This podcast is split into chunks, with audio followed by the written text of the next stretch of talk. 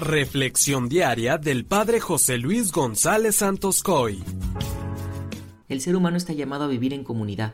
Es por eso que necesitamos establecer relaciones sanas y sólidas para lograr una buena convivencia. Esto nos lleva a descubrir que en la vida hay dos tipos de relaciones. Pudiéramos llamarles las obligatorias y las libres.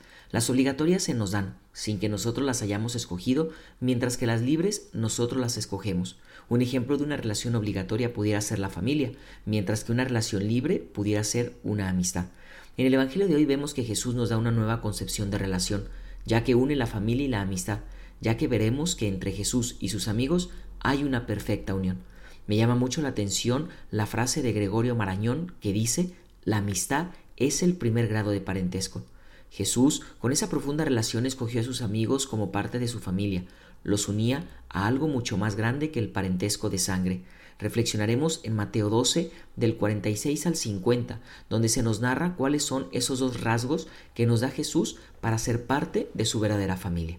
En aquel tiempo Jesús estaba hablando a la muchedumbre cuando su madre y sus parientes se acercaron y trataban de hablar con él. Alguien le dijo entonces a Jesús, Oye, ahí fuera están tu madre y tus hermanos, y quieren hablar contigo. Pero él respondió al que se lo decía, ¿Quién es mi madre y quiénes son mis hermanos? y señalando con la mano a sus discípulos, dijo, Estos son mi madre y mis hermanos, pues todo el que cumple la voluntad de mi Padre, que está en los cielos, ese es mi hermano, mi hermana y mi madre. Palabra del Señor. Hermanos, en esta parte del Evangelio de Marcos vemos a Jesús rodeado de mucha gente, y él se encontraba con ellos. De pronto, con tal multitud de gente a su alrededor, alguien le dijo, Oye, tu madre y tus hermanos están afuera y te buscan.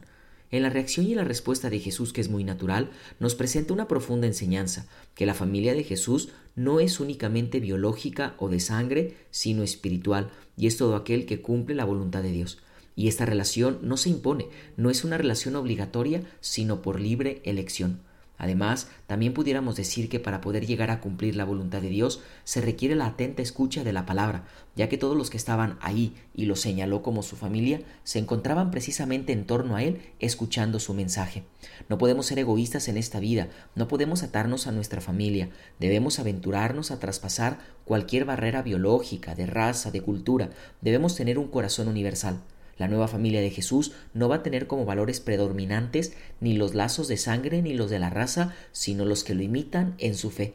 Haciendo fielmente la voluntad de Dios, cualquiera puede ser hermano o hermana de Jesús. Con esto, los lazos de sangre se van a ver superados por los de la dinámica y universal identidad espiritual en Cristo. La reacción de Jesús se pudiera malinterpretar diciendo que está rechazando a su familia, pero no es así, no rechaza a María. Me gusta mucho en uno de los sermones de San Agustín que dice que María es más dichosa por haber sido discípula. Él decía, ciertamente Santa María cumplió con toda perfección la voluntad del Padre, y por esto es más importante su condición de discípula de Cristo que la de madre de Cristo. Es más dichosa por ser discípula de Cristo que por ser madre de Cristo. Estas palabras de San Agustín son muy fuertes y muy comprometedoras porque nos está lanzando a ser verdaderos discípulos del Señor.